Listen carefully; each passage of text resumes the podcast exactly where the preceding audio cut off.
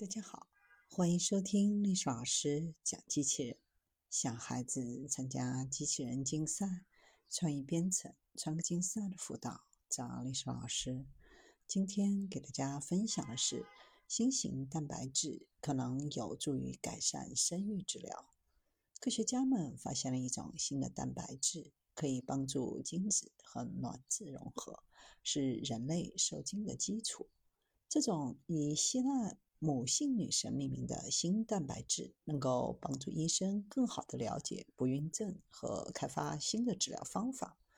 目前，超过一半无法自然受孕的人没有办法解释这种不孕症。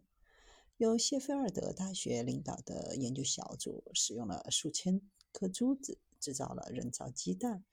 这些珠子中的每一个在其表面上都有一种不同的蛋白质——肽。当精子与珠子一起孵育时，科学家们发现只有少数珠子附着有精子。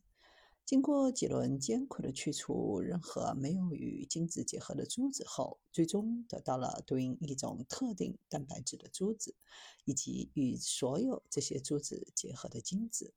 然后对应于基因插入人类培养细胞，这些细胞与自然受精过程当中完全相同的方式。接受精子，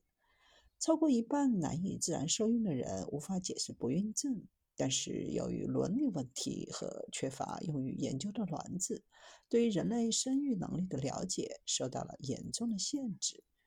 这种能够识别蛋白的巧妙人工受精技术，不仅能够让科学家更好地了解人类的生育机制。而且可能会为治疗不孕症的新方法彻底改变未来